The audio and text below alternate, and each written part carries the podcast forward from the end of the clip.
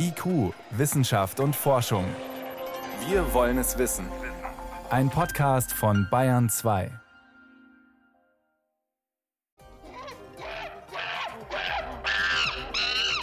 Schimpansen, Orang-Utans, aber auch Makaken, Lemuren brauchen unsere nächsten Verwandten nicht nur Schutz, sondern auch eigene Rechte, gleich mehr. Außerdem ein Sonnensturm, der Satelliten vom Himmel schießt und was Gelähmte wieder laufen lässt, Neurostimulation. Wissenschaft auf Bayern 2 entdecken. Heute mit Birgit Magira. Ist der Mensch die Krone der Schöpfung oder ein Tier unter vielen? Die Frage kocht gerade in der Schweiz hoch. Sollen zum Beispiel Affen bestimmte Grundrechte bekommen? Im Schweizer Kanton Basel wird diesen Sonntag darüber abgestimmt.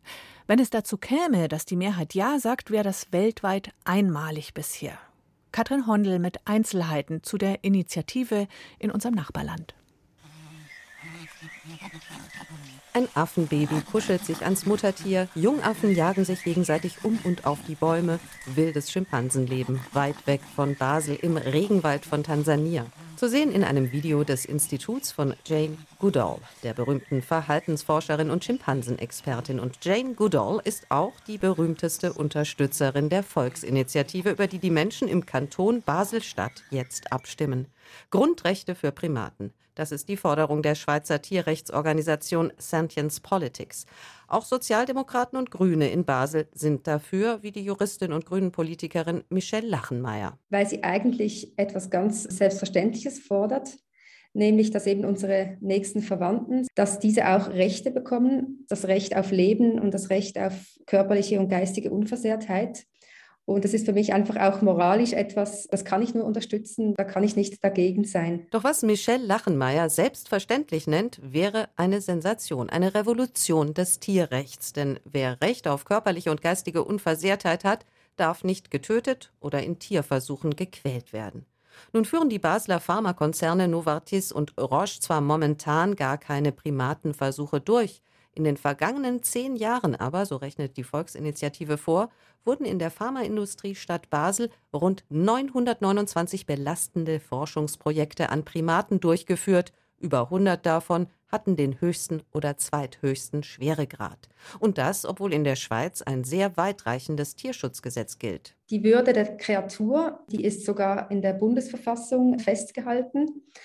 Konkret umgesetzt wurde das meines Erachtens aber nicht wirklich. Wir haben das Schweizerische Tierschutzgesetz. Es legt eigentlich im Wesentlichen fest, wie wir Menschen die Tiere nutzen dürfen. Und die Initiative mit den Grundrechten, die möchte hier jetzt wirklich einen Paradigmawechsel, dass wir sie eben nicht nutzen dürfen, sondern eben ihnen auch die Stellung eigentlich gewähren müssen, die ihnen meines Erachtens zusteht. Tiere brauchen Schutz, nicht Menschenrechte. Das wiederum steht auf den Plakaten der Gegner der Primateninitiative.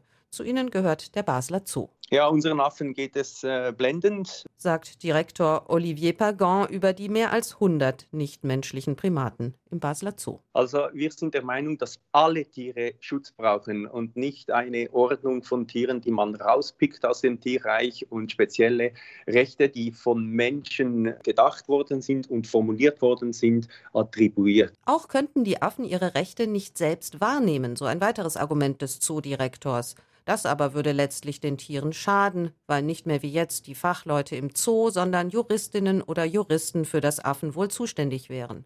In Basel wäre das, sollte die Initiative angenommen werden, eine Ombudsperson, die zum Beispiel beim Veterinärsamt die Rechte der Primaten vertreten würde. Grundrechte für nichtmenschliche Primaten. Frage dazu an die Tierethikerin Judith Benz-Schwarzburg von der Veterinärmedizinischen Uni Wien. Mm, der Zooleiter in Basel hat es gerade angesprochen. Wir haben Tierschutzgesetze. Da kann man durchaus diskutieren, ob man die nicht verbessern müsste. Aber wozu eigene Rechte für Tiere? Ja, also das Tierschutzgesetz regelt den Nutzen der Tiere auf eine Art und Weise, auf die wir die Tiere einfach so leidfrei wie möglich nutzen, sozusagen. Also wenn das Tierschutzgesetz gut umgesetzt wird, dann bedeutet es, dass die Tiere mit so wenig Leiden wie möglich durch den Menschen genutzt werden. Während solche Initiativen wie jetzt diese Primateninitiative darauf abzielen, dass es generell fragwürdig ist, ob wir Tiere oder zumindest manche Tiere für unsere Zwecke nutzen dürfen. Es geht um das Recht auf Leben und um das Recht auf geistige und körperliche Unversehrtheit. Was ist denn damit genau gemeint und was würde das dann schlussendlich bedeuten? Also das Recht auf Leben würde bedeuten, dass wir Tiere nicht mehr auf eine Art und Weise nutzen dürfen, die die Tötung beinhaltet. Das gilt normalerweise für alle Tierversuche, bei denen die Tiere am Ende getötet werden. Und körperliche und geistige Unversehrtheit betrifft also, dass die Tiere ihrem Verhalten nicht eingeschränkt sind, keine Verletzungen erfahren auf der physischen Ebene, dass sie aber auch auf der psychologischen Ebene in ihren Bedürfnissen nicht so eingeschränkt sind, dass Schäden für sie entstehen. Also wir wissen von vielen Tieren im Zoo, dass sie unter sogenannten Stereotypien, unter abnormal repetitivem Verhalten leiden. Das sind dann die Elefanten, die immer den Kopf hin und her weben oder Eisbären oder große Raubkatzen, die immer im Kreis laufen. Das sind wirklich Verhaltensstörungen. Das würde unter psychischer Integrität quasi fallen, dass diese Verhaltensstörungen nicht auftreten sollten. Sie haben die Elefanten erwähnt, die Elefantenkuh Happy in New York. Da wird, glaube ich, gerade noch gestritten, ob die weiter alleine leben muss, wie seit Jahren, oder ob die ein Recht auf Gesellschaft hat. Es gab ein Gerichtsurteil in Argentinien vor einigen Jahren zur Schimpansin Cecilia. Die hatte ein Recht darauf, ihren Käfig zu verlassen. Aber jetzt ist die Frage, wo zieht man da die Grenze? In Indien gab es ein Gerichtsurteil zu Vögeln, die ein Recht darauf haben, ihren Käfig zu verlassen und frei zu fliegen. Wo kommen wir da hin? Ja, da kommen wir zu einer anderen Mensch-Tier-Beziehung. Das heißt, dass wir auf längere Sicht tatsächlich die Haltung von Tieren in Gefangenschaft wirklich überdenken und zum Teil dann auch rückabwickeln müssten. Und auf lange Sicht müsste zum Beispiel dann auch mit der Zucht von Tieren für die Gefangenschaft wahrscheinlich aufgehört werden. Und was Sie aber ganz richtig erkannt haben, ist, dass natürlich das auch ein strategischer Schritt ist, jetzt mit den großen Menschenaffen zu beginnen und jetzt sind wir schon bei den anderen Primaten auch. Das ist konsequent, weil die Kognitionsforschung, beispielsweise die Verhaltensforschung, alles, was wir über die Emotionen, über die sozialen Bedürfnisse von nichtmenschlichen Tieren wissen, uns zunehmend zeigt, dass auch Arten, die wir bisher gar nicht so im Blick hatten, über erstaunliche Fähigkeiten verfügen, auch über erstaunliche Ähnlichkeiten zu Menschen teilweise und sicherlich über Bedürfnisse, denen wir nicht gerecht werden. Mhm. Wenn wir an Kapuzineraffen denken, von denen wir wissen, dass sie mit Hammer und Amboss Nüsse knacken können und ihre Werkzeuge sich auswählen oder die sich wehren gegen unfaire Behandlung, also die erkennen, wenn sie unfair behandelt werden und solche Dinge. Aber dass da jetzt auch Elefanten im Raum stehen oder womöglich Delfine, vielleicht auch Rabenvögel, Papageien, das ist eigentlich nur folgerichtig. Das hat mit der empirischen Forschung zu tun und damit, dass wir jetzt eben eh schon hinterherhinkend darüber nachdenken, wie sich unser Verhalten diesen Tieren ändern müsste. Und da ist jede Initiative, die zum Denken anstößt, glaube ich, eine positive. Letztlich geht es also nicht um den Grad der Verwandtschaft zu uns, zum Menschen, und wir sagen, wir gestehen den Menschenaffen gewisse Rechte zu, sondern es geht darum, wie viel können Tiere empfinden, wie sozialkompetent sind die. Auch Schweine sind sehr sensibel, intelligent. Wir müssen nicht über Massentierhaltung sprechen, dass man da was ändern muss, aber ist das das Ende vom Schweineschnitzel? Also ich glaube, jemand, der sich ernsthaft mit den Fähigkeiten und den Bedürfnissen von Schweinen beschäftigt, kann eigentlich nur mit großer Mühe diese Trennung zwischen den Tieren, die wir lieben und die wir schützen und denen, die wir essen, ohne Bedenken essen, aufrechterhalten. Gut, man kann Menschen zumuten, sich vegetarisch zu ernähren, aber schauen wir in die medizinische Forschung. Da geht es gerade darum, Schweine letztlich als eine Art Ersatzteillager für zum Beispiel Organspende zu halten. Schweineherzen, Schweinenieren, da gibt es schon erfolgreiche Versuche. Am Ende komme ich dabei raus, dass Menschen sterben, weil ich Tieren denselben Wert zuschreibe bzw. auf eine Stufe stelle. Ja, aber das setzt ja voraus, dass Sie davon ausgehen, dass Tiere quasi ohne große Probleme als Ersatzteillage benutzt werden können. Und das wäre eigentlich erstmal das, was man rechtfertigen müsste. Also, das ist die Frage. Ich finde es schon nichts, was man eigentlich so einfach voraussetzen kann, dass wir jetzt also in Zukunft neben jedem Krankenhaus einen Schweinestall haben, wo wir dann auf die Tiere zugreifen, als ob es sich um Materialien handelt. Also die Reduktion des Tiers auf ein Material, das wir verwenden können, wie wir wollen, ist einfach grundsätzlich was, was sehr problematisch ist. Und ich glaube, es ist auch nicht gut, dass wir darüber nicht kritischer nachdenken. Und natürlich ist immer die Frage, welche Alternativen gäbe es denn und wie unterstützen wir und fördern wir die? Paragraph 90a BGB im deutschen Gesetzbuch Tiere sind keine Sachen. Wenn wir es konsequent weiterdenken, welche Rechte wir Tieren zugestehen wollen, was würden Sie sich wünschen als vernünftigen Schritt in diese Richtung?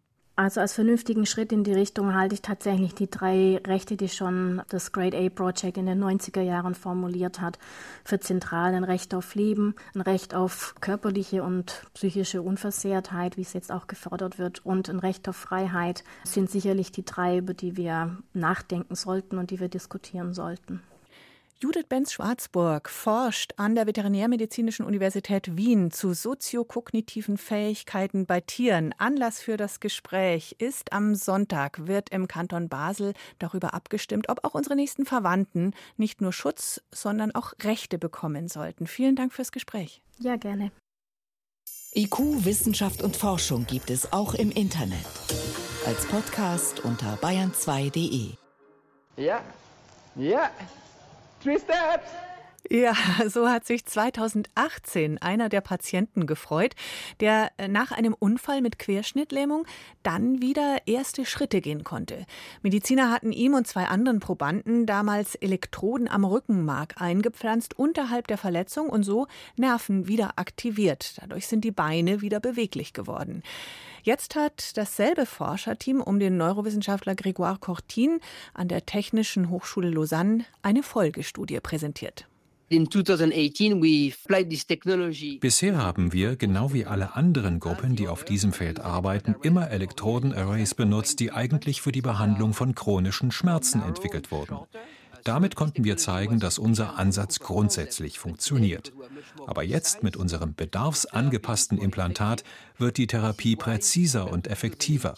2018 haben wir mit gelähmten Patienten begonnen, die ihre Beine nicht mehr bewegen, aber noch etwas spüren konnten. Diesmal haben wir auch vollständig Querschnittsgelähmte eingeschlossen, die kein Gefühl mehr in den Beinen hatten. Die Elektroden des neuen Implantats sind länger und breiter. Außerdem haben die Wissenschaftler eine Software entwickelt, durch die die notwendige Individualisierung der Stimulation erleichtert wird, erklärt Jocelyn Bloch. Sie arbeitet am Universitätsklinikum Lausanne und ist die Neurochirurgin im Team von Grégoire Cotin. Wir konnten so nicht nur die Beine ansprechen, sondern auch erstmals die Rumpfmuskeln aktivieren.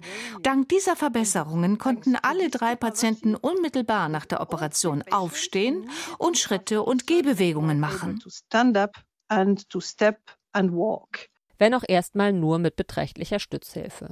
Um tatsächlich selbstständig auf den eigenen Beinen zu stehen und mit einem Rollator Schritte zu machen oder sogar zu gehen, trainierten die drei Studienteilnehmer über Monate hinweg mehrere Stunden am Tag. Unser Stimulator vollbringt keine Wunder, aber er macht es möglich, direkt mit dem Training zu beginnen. Dass das funktioniert, zeigt, wie viel die Forschenden inzwischen über die Anatomie und Funktion des Rückenmarks gelernt und in ihrer Steuerungssoftware umgesetzt haben. Wenn ich die Stimulation anschalte, kann ich damit stehen, gehen, schwimmen oder auch meine Bauchmuskeln trainieren.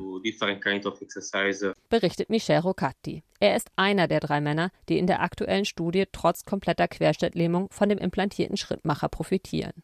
Ohne Stimulation kann er seine Beine nach wie vor weder spüren noch bewegen. Anders als bei dem inkomplett gelähmten David Mzi, der 2018 erste selbstständige Schritte machte, hat Michel Rocati durch das Training keine willkürliche Kontrolle über seinen Körper zurückbekommen.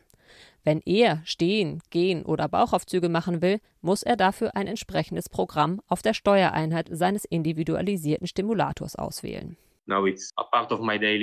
Das gehört jetzt zu meinem Alltag. Und es ist gut, sagt er. Dieses Frühjahr möchte der sportbegeisterte Italiener es schaffen, einen Kilometer am Stück zu gehen.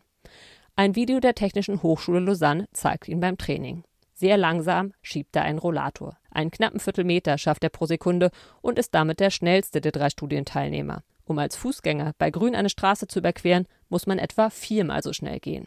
Für Norbert Weidner, den ärztlichen Direktor der Klinik für Paraplegiologie der Uniklinik Heidelberg, ganz klar ein Grund, vor zu hohen Erwartungen zu warnen. Die Probanden in Grégoire Cottins Studien waren sportbegeisterte, hochmotivierte Männer deutlich unter 50. Norbert Weidners Patienten sind meist über 60 und nicht durch einen Sportunfall, sondern durch eine Krankheit gelähmt. Insofern ich erachte das als ein sehr wichtiges und interessantes Therapieverfahren, was aber schlichtweg noch weiterentwickelt werden muss und das wird es auch, um dann auch noch eine höhere Alltagsrelevanz zu erhalten. Dass der Weg noch weit ist, wissen auch Grégoire Cotin und Jocelyn Bloch.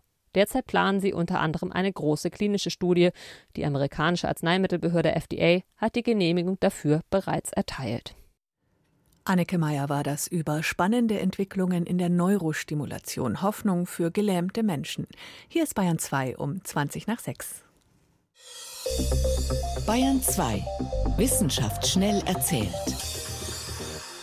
Das macht heute nochmal Priska Straub und es geht los mit Muckis bei Krebsscheren. Ja, da ist nämlich offenbar häufig mehr Show dabei als echte Muskelstärke. Es gibt ja Krebse mit auffallend großen Scheren. Bei einigen Strandkrabben, da ist die Schere ja doppelt so groß wie der Körper. Aber so ein Wachstum kostet natürlich viel Energie und auch der Grundumsatz ist hoch, weil Muskelgewebe benötigt viel Energie, selbst wenn das Tier stillsitzt. Und das brachte die Forschenden auf eine Idee. Man könnte doch die Größe der Waffe ins Verhältnis setzen zu den sozusagen Unterhaltskosten.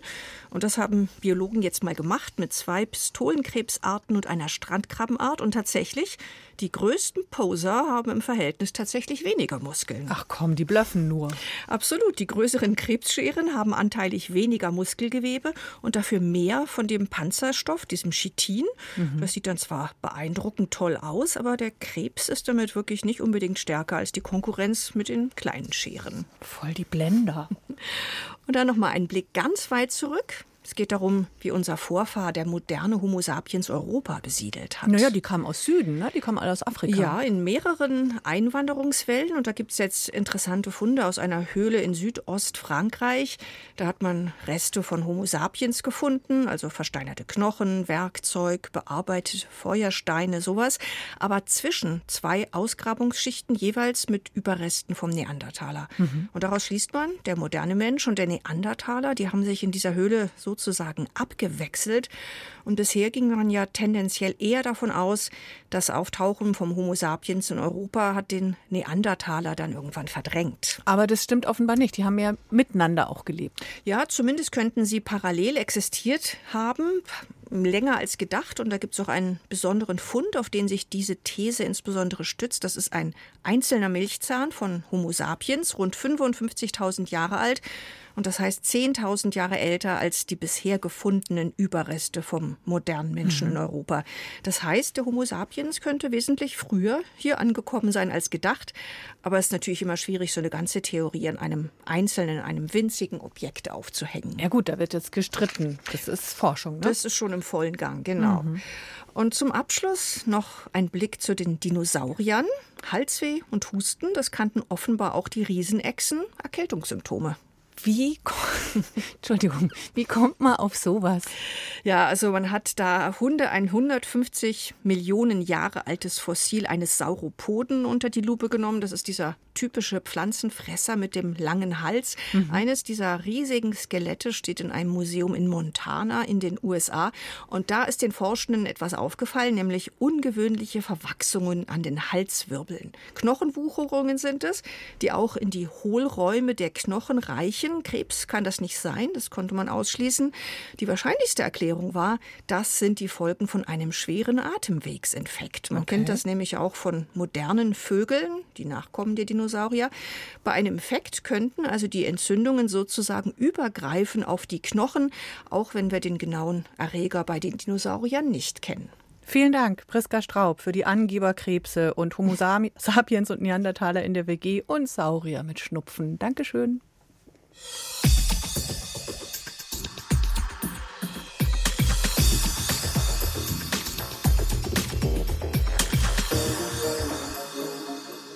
Seit ungefähr drei Jahren schickt der Tesla-Gründer und Multimilliardär Elon Musk mit seiner Raumfahrtfirma SpaceX laufend eine Riesenmenge Satelliten ins All. Der Zweck? Internet für alle, überall, auch in den entlegensten Winkeln der Erde. Anfangs gab es Diskussionen wegen möglicher Lichtverschmutzung. Seitdem werden aber ständig neue Satelliten in Umlaufbahnen gebraucht, gebracht, auch von anderen Firmen. Vergangene Woche sind wieder knapp 50 neue Starlink-Satelliten ins All geschoben worden. Dann aber sind etwa 40 davon wieder abgestürzt, wegen eines Sonnensturms. Frage an meinen Kollegen Stefan Geier. Das klingt ganz schön gefährlich. Fallen die jetzt alle irgendwo runter? Sind sie eigentlich schon zum großen Teil, zumindest soweit wir das wissen. Allerdings, die fallen uns ja nicht auf den Kopf, weil die sind auf gut 200 Kilometer Höhe unterwegs auf einer Umlaufbahn. Dann müssen sie durch unsere sehr dichte Atmosphäre durch und da werden sie so heiß, dass sie dann vollständig verglühen. Wir sehen dann vielleicht noch mal eine schöne Sternschnuppe. Für die Firma natürlich eine ziemlich teure Sternschnuppe. Wie viel Dollar sind da jetzt verglüht? Naja, eine Rakete und 40 Satelliten, 100 Millionen, denke ich, ist man dabei. Aber da haben die doch irgendwas falsch gemacht, oder?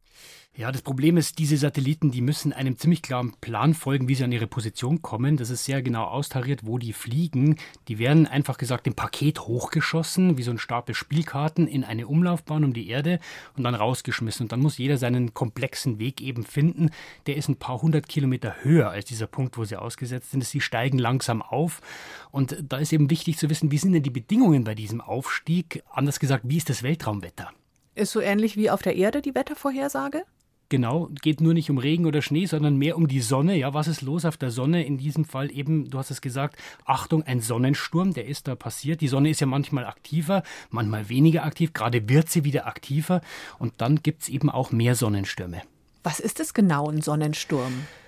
Kann man sich vorstellen wie eine Party auf der Sonnenoberfläche. ja? Also extreme Ausbrüche, gigantische Massen an geladenen Teilchen, die da ins All geschleudert werden. Jetzt könnte man sagen, ist mir doch egal, die Sonne ist ja 150 Millionen Kilometer weit weg. Aber manchmal trifft eben so eine große Menge geladener Teilchen auch die Erde. Dann gibt es eben so einen sogenannten Sonnensturm oder geomagnetischen Sturm. So einen hat es auch gegeben Ende Januar, am 29. Und normalerweise ist das nicht gefährlich, weil wir haben ja ein Schutzschild um die Erde. Das ist das Magnetfeld der Erde, das schirmt uns ab. Das heißt, hier unten sind wir im Wesentlichen geschützt. Aber die Satelliten sind nicht geschützt. Auch die, die weiter draußen sind, sind ein bisschen besser abgeschirmt, die Elektronik, oder man muss sie dann abschalten. Aber es passiert noch was, wenn so ein Sonnensturm kommt, nämlich unsere Atmosphäre, die hat ja verschiedene Schichten. Und wenn jetzt so ein Sturm ankommt, dann wird die äußerste Schicht dieser Atmosphäre wärmer.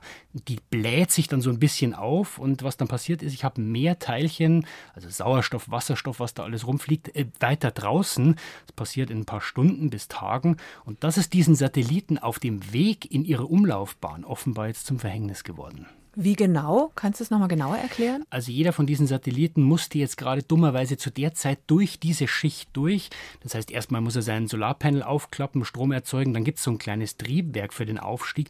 Und offenbar hat die Reibung an diesen wenigen Teilchen, die aber mehr waren, weiter draußen gereicht, um das zu stören. Dann konnten sich die Satelliten nicht ausrichten, haben es nicht geschafft, gegen diese zwar kleinen, aber doch vorhandenen Kräfte anzukommen. Und ja, wenn was schief geht, fliegt der Satellit halt in die andere Richtung Erde und verglüht in der Atmosphäre. Jetzt hoffen wir mal für SpaceX, dass das ein einmaliges großes Pech war oder könnte das öfter passieren? Das passiert immer wieder. Die Sonne hat ja einen Zyklus von ungefähr elf Jahren. Da wird sie mal aktiver und wieder weniger aktiv. Jetzt gerade wird sie wieder aktiver. Und klar, wir schicken ja immer mehr Zeug da ins All. Und allein für dieses Internet-Satellitenprojekt wollen sie mehrere 10.000 Satelliten hochschicken. Zum Vergleich, jetzt haben wir ungefähr gerade 5.000 aktive insgesamt. Und äh, jetzt werden also die Sonnenstürme dann natürlich auch mehr kaputt machen, wenn mehr oben ist. Und wenn er mal so ein richtiger Sturm anbraust, wie vor 160 Jahren, da gab es mal ein richtig großes Ereignis, dann wird es schon richtig gefährlich und wir hängen ja heute viel mehr davon ab, von den Satelliten. Kommunikation, Navigation, da kann schon Chaos ausbrechen. Wie könnte Prävention aussehen? Also der Sonne ist es ja egal, was wir hier unten machen. Das heißt aber, wir müssen die Sonne besser verstehen. Das heißt, wir müssen die Weltraumwettervorhersage verbessern. Dann können wir uns anpassen. Dann können wir Satelliten vielleicht auch mal abschalten oder das Stromnetz anpassen. Also was wir genau brauchen, ist ein besseres Verständnis, äh, was passiert da genau an der Sonne, in welchem Zyklus. Und da sind ja gerade mehrere äh, Sonden und Missionen unterwegs um die Sonne, um das genauer zu verstehen. Wenn wir das nicht tun, dann laufen wir tatsächlich Gefahr, dass wir mit immer mehr Infrastruktur da draußen im All immer anfälliger werden. Erklärungen von meinem Kollegen Stefan Geier zu dem Sonnensturm, dem gerade 40 Satelliten zum Opfer gefallen sind. Vielen Dank. Sehr gern.